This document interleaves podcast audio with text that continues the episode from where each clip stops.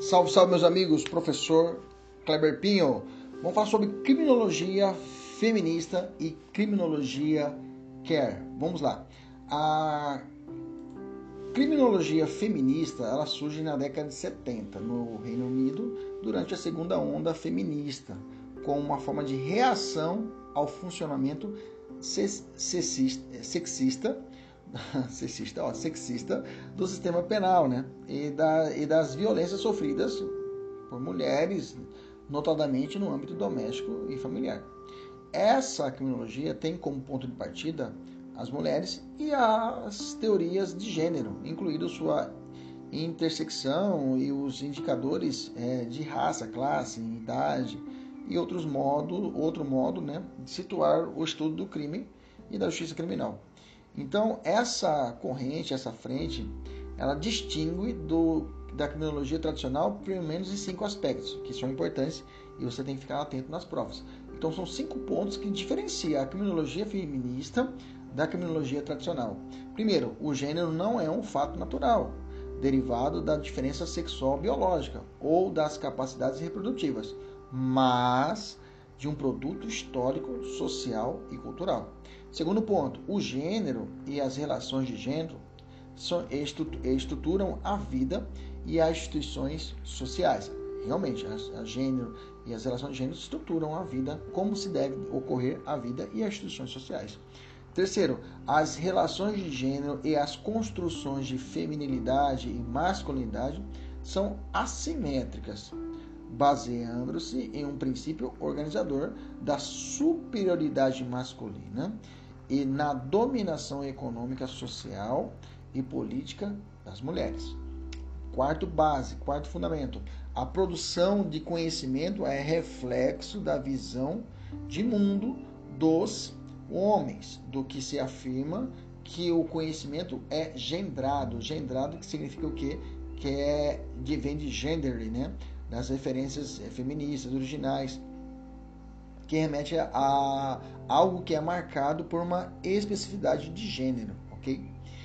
Quinto diferencial da criminologia é, moderna para a criminologia feminista deve haver a centralização das mulheres nas pesquisas intelectuais, deixando-se de se situar de forma periférica ou invisibilidade invisibilizada, né, invisibilizada pelos homens. Bom, dois pontos características são, são perspectivas feministas. Um ponto, a epistemológica, quer dizer que questiona a definição do objeto de estudo e as formas de inquirição da realidade, e uma visão analítica, né, que apresenta as proposições analíticas acerca do tema centrais da criminologia, fomentando a introdução de novos, novas questões de, em sua agenda teórica. Já a criminologia do Kerr é, o que, que significa a criminologia do care? O termo care, Q-U-E-E-R, né, oriundo da língua inglesa, designa em uma tradição livre, care significa estranho, esquisito, excêntrico ou original. Então, a, a criminologia care ela está relacionada à agressão sofrida pelo público gays, lésbicas, bissexuais, transexuais ou qualquer pessoa que não siga um padrão heteronormativo. Né? Então, visa desconstituir a hierarquia estabelecida entre o modelo hétero e o homossexual, independente do gênero.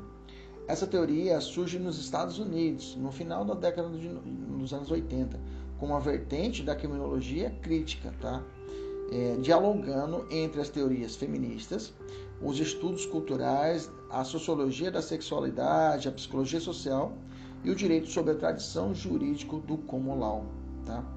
Três são as formas de violências homofóbicas extraídas das culturas heteromoralizadoras e heteronormalizadoras. Primeira, violência simbólica, cultural ou é, essa é a violência simbólica é a cultura homofóbica. Ela acontece a partir da construção social de discursos de inferiorização da diversidade sexual e de orientação de gênero. 2. A violência institucional, que é a homofobia de Estado, que dá-se o controle social formal, ou seja, o aparelho estatal, sobre o comportamento desviante a partir dos processos de criminalização, ou seja, pena, pena né? e de patologização, ou seja, psiquiátrica da diferença, ok? E a terceira violência é uma teoria de violência interpessoal que se prende à ideia da homofobia individual, que é a tentativa de anulação da diversidade, a masculinidade e a feminilidade não hegemônicas, ok? Ocorre através de atos brutos de violência contra indivíduos. Violência simbólica, violência institucional e violência interpessoal. Falando nisso, nós temos uma decisão inédita no Brasil, né? Nós temos a, é, é, é, que levou ao Supremo Tribunal Federal a análise dos crimes de homofobia e transfobia, que foi julgado pelo Supremo, né? Em junho de 2019, que analisou a ação declaratória por omissão 26 do Distrito Federal, que teve como relator o ministro Edson Fachin. A ideia dessa ação direta de constitucionalidade por omissão é que o Congresso eh, não obedeceu os mandatos de criminalização que são estabelecidos pela Constituição. Por exemplo, a ideia de proteção a qualquer situação de crime de raça, cor, gênero, é, é, é, condição social. Então, nessa ideia, foi questionado ao Supremo que o Congresso não legislou. O Congresso ele sofreu uma síndrome da inefetividade das normas constitucionais. Ele não colocou em pauta, não legislou a criminalização dessas condutas homofóbicas e transfóbia, de transfobia. Então, nesse caso, é, é, levou-se ao Supremo essa questão. E o Supremo, analisando essa questão, falou que deve ser tipificamente, ou seja, deve ser aplicado a lei, ok? A lei do racismo, a lei de, de crimes raciais, em favor dessas condutas. Ou seja, é crime hoje, é crime hoje qualquer conduta transfobe, de transfobia ou homofobia, beleza? Inclusive o Supremo analisou que constitui também na hipótese de homicídio doloso qualificado, né, por essa circunstância de por motivo torpe, tá? Quer dizer que se alguém mata outra pessoa por homofobia ou transfobia, esse crime será qualificado por motivo torpe, tá? Já, já, já definiu isso o Supremo, tá? A, a representação penal, a prática da homotransfobia não alcança nem restringe o limite do exercício da liberdade religiosa. Foi muito questionado isso quanto à questão religiosa, né? Ele falou que a, o, o, a, a ideia do proselitismo no Brasil, ele é ele pode ser aplicado. A pessoa, a pessoa que cultua uma religião, uma determinada doutrina religiosa, pode buscar conquistar através desse prosetismo, né? Prosetismo, né? Que é a ideia de manifestar sua ideia religiosa né? livre e praticar atos de culto da respectiva liturgia, independente do espaço público ou privado. Falou, não é crime a pessoa manifestar sua ideia contra uma, uma conduta desviante entendida pela religião, digamos assim, determinada religião.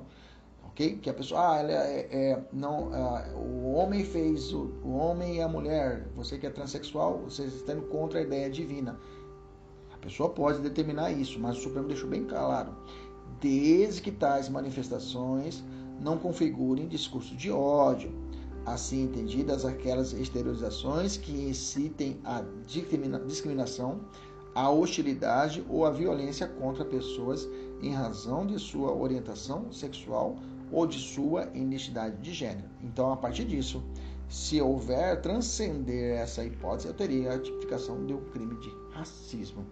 Beleza? Foi muito questionado, inclusive teve voto contrário do ministro Marco Aurélio nessa votação, que aí estaria ferindo o princípio da legalidade, porque só a lei pode determinar o que é e o que não é crime, ok? Só a lei poderia estabelecer isso, mas o Supremo ele transcendeu isso, essa barreira legal e disse que o Supremo ele pode analisar questões, principalmente quando se prende a situações de direitos humanos. Então ele pode transcender e estabelecer tipificações, adequações legislativas quando os direitos fundamentais estiverem ali sendo o que é, é, é, atingidos. Beleza? Tranquilo? Maravilha. Até a próxima. Tchau, tchau.